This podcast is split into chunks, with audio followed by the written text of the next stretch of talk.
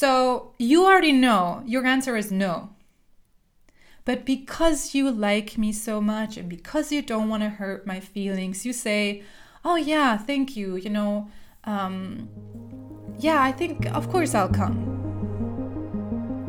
And then either you come and you don't bring good energy, or what's also very likely to happen is that you have just postponed saying no. This is very unfair to me.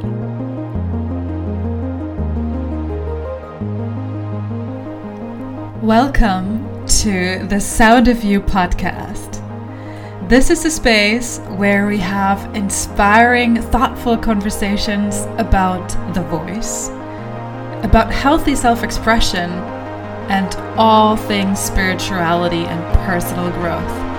My name is Friederike. I am your host, and I am so excited that you're here. Let's get started.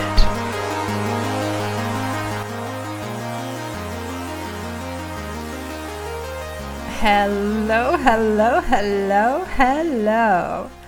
So amazing to have you back here. In this episode, I find some really clear words and I take a clear stance for saying no when you mean no and for not the obvious reasons that you have probably heard a million times. So, Stay with me, listen to the stories and the examples I'm sharing, and I would love to know how you feel about saying no.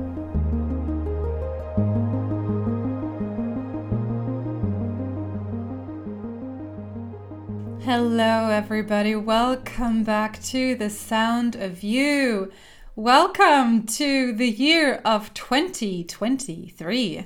We took a little break here on this podcast, partially intentionally and in part unintentionally, because I had some issues with my credit card that was locked to this account, um, which had it so that I couldn't upload any new episodes here for a while, but that makes it all the more joyful to speak to you right here, right now.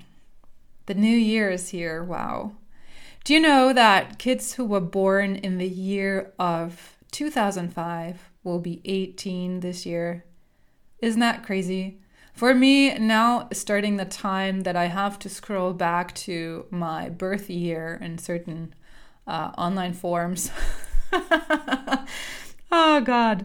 I don't mind because I just I love life anyway. Um, but it's, yeah, it's uh, crazy in a way.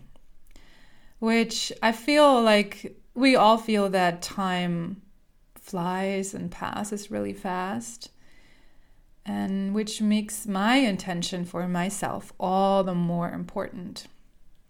I don't know about you. I don't have any particular New Year's resolutions in terms of goals that I need to reach. These are actually put somewhere else, the goals that I want to reach. But for the year, I have an intention. And my intention personally is to live more from the heart, to be even more connected from the heart and communicate from the heart. And I believe that a lot of us here, a lot of you listening to this podcast, will share this intention with me. In general, we are people who like to go through life wholeheartedly, kindly, generously, in general. However, I can tell you there is a big difference for me actually now that I intentionally focus on it each and every single day. It does something to me, it does something to my focus, my motivation, my communication, not just with others, but especially with myself and then others. It does something to my energy. And I will share more about this on the Sound of You podcast. I want to make you aware that there is a new website that you can visit. It is called thesoundofyou.me.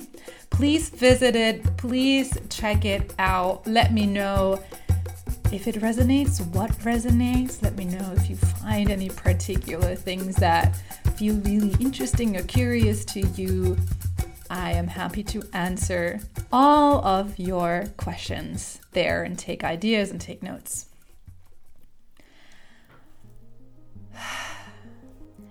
Let's dive into today's subject saying no. It sounds kind of lame, to be honest, even to me. You know how powerful it is to say no. You have to say no to make your boundaries clear. It is important to say no and not be a people pleaser.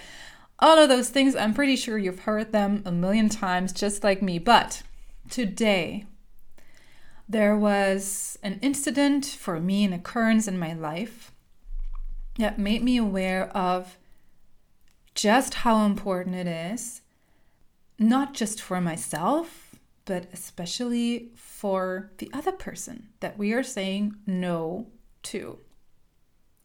So let's rewind. I'm sure you've heard that well, if we are if you're familiar with the term people pleaser, you know, you will know that probably saying no to someone feels really difficult. You will have heard that it is important to set boundaries, right? To be safe in your energy, to actually communicate when there is a boundary there, when you don't want something, you don't like something. And that is very important, but that is just one perspective. That is just one side of this whole saying no game. But there is a whole other side to it. What if we take the focus away a little bit from us? A little bit from the, oh, it is so important that I make my boundaries clear so that I am strong in my personhood and so on and so forth, and that I stop being a people pleaser and I make it all about myself. Wait a second. What does people pleasing mean? People pleasing means you go beyond yourself to please the other person, to fulfill another person's needs and wishes and desires more than your own. But whoever said that you were always pleasing another person when you are avoiding to say no? It's actually not the case. It's not the case. You are not doing the other person a favor when you say yes instead of no. Neither the other person nor yourself. Why? Imagine that. I invite you to a party. I say it's going to be amazing. We have great food. There's going to be music and dancing and lots of people there. And you already know I don't feel like that right now. Actually, what I need right now is kind of me time. It's really nice that she's inviting me, but I kind of don't really want to go. So you already know your answer is no.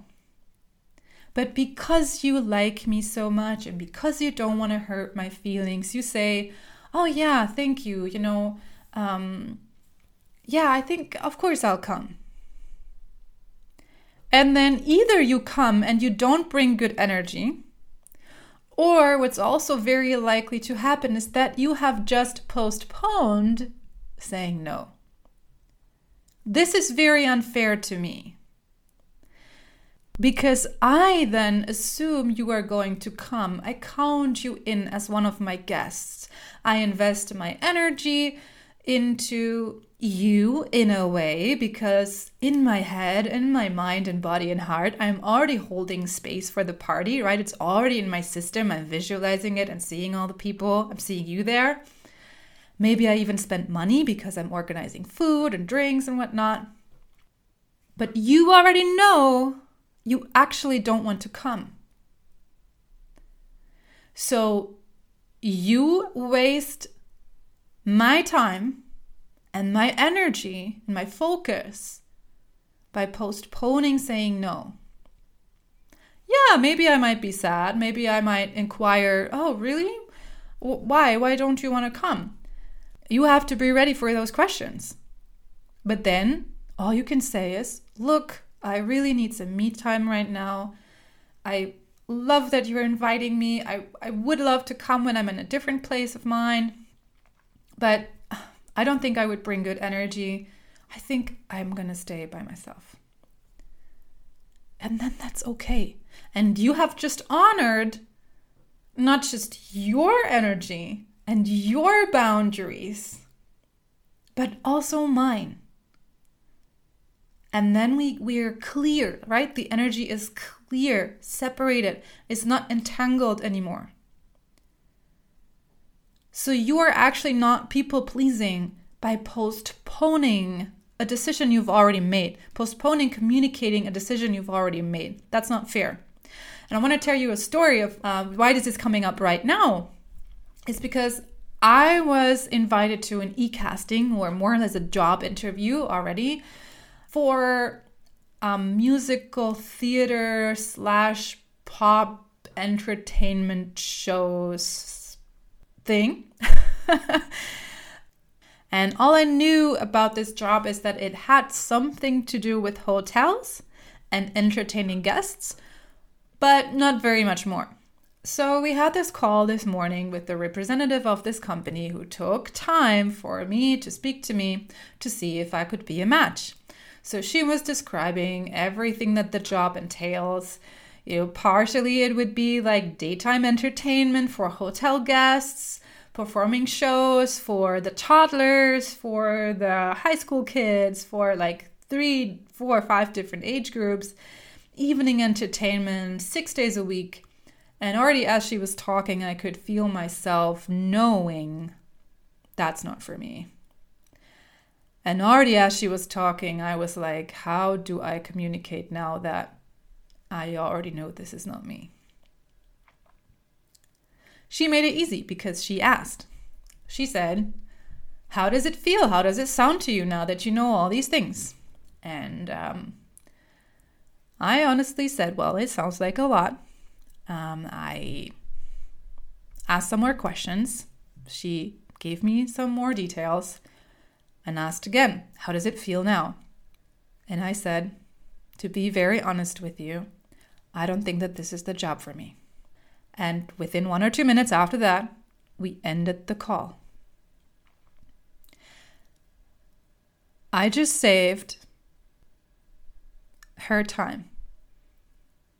I just saved her more work. Because imagine, I already knew this is not for me.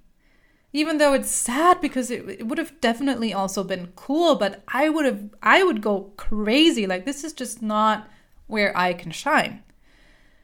Now, if I had said something that I would have said this a few years ago or even last year, oh, this sounds really cool, you know, like um, is there a way that I can sleep over it? I'll let you know tomorrow. I would have made her wait, which wouldn't have been fair because not to me and not to her. She's taking time. If I say, oh, maybe I'll let you know tomorrow, the day after tomorrow, she would have thought, I have a potential candidate here, right? She might have even looked for placements, where to put me in which team. And then I say, ah, oh, no, I'm sorry, I'm not in. This is not cool. And I realized that today. She was very straight. She was like, okay, we have some other engagements, but these positions are not open. You're welcome to apply again. Uh, let's leave it here for now. Thank you very much. And I understand that this can be difficult, but I realized, wow, I just not only did myself a favor, I also did her a favor. Didn't waste her time, didn't waste her energy, didn't waste my time, didn't waste my energy. Same for any kind of human interaction. Now, another thing, another scenario. Let's assume you are at your friend's place they cooked something for you and they ask you, How do you like it? You don't like it. Do you say it or not? Now, I understand that we have a desire to belong in a social context. We have a desire to be kind, and I'm not advising you to be rude here. And I understand there's a difference between maybe a one time scenario where you will not see that other person ever again, or a scenario where you might be invited to dinner a couple more times and if you don't say what you like or don't like now, chances are you will be given the same kind of food in future. And nobody can actually attend to you. So, because if I cook for you and I want you to like it, I mean, personally, I would ask you before what you like. And even then, even if I ask you before, please don't say I like everything. I have not met one person walking this planet who said this and then later said, Oh, I forgot I actually don't like this. No, you get to say what you like and don't like. It makes you human. It gives me, as your friend, a chance to actually relate to you. It gives me, as a friend, a chance to actually fulfill your needs because it's not going to make me happy if I prepare something for you that you don't like and you pretend to like. Like, nobody's helped in this scenario. Nobody. I know that a lot of my listeners here, a lot of you guys are um, German based. So, chances are a lot of you speak German. I like to say in German, Grenzen machen dich greifbar. So, in English, Boundaries make you tangible as a human being. It means I can grasp you. I understand you. I, I know what you like. I know what you don't like. That makes it easier for me to relate to you. It makes it easier to actually create communication that is satisfying. So, saying no and speaking your mind in terms of your preferences and what you like and what you don't like, it's not just about you, my dear. If you think about people pleasing, again, you're not pleasing anybody, especially not your friends, if you pretend. And I know a lot of people are afraid, you know, what if, you know, maybe my friends have gotten used to me doing everything for them, never saying no, this and that. Well, it might be time for a change. And I know that the roots of this behavior and the, the roots of these thoughts and feelings are based normally in our upbringing. And I'm really happy to help you with that so that you can communicate the way that actually enables you to have amazing, fulfilling relationships. Again, if I want to be your friend, I want to know what you like and don't like. I don't want to be played. You don't want to be played, do you? So, this is my plea to you. Say no when you mean no. Don't say maybe. Don't say I'll think about it. Don't say, ah, uh, I don't know yet. When you know. There are times when you actually don't know, and I understand that. There are times where we really want to sleep over something because we haven't really felt it through. I understand that. But you exactly know the times that I'm talking about where you know the answer is no and you just don't want to say it yet. Do yourself a favor, please. Do your relationships a favor, please. Do your friends, your family, your partners a favor please show yourself, communicate, get your sound out, your real sound, the sound of you. I love you. I love you. I love you. I love you. I want human beings to have amazing relationships and belonging. And this right here is part of how you create it.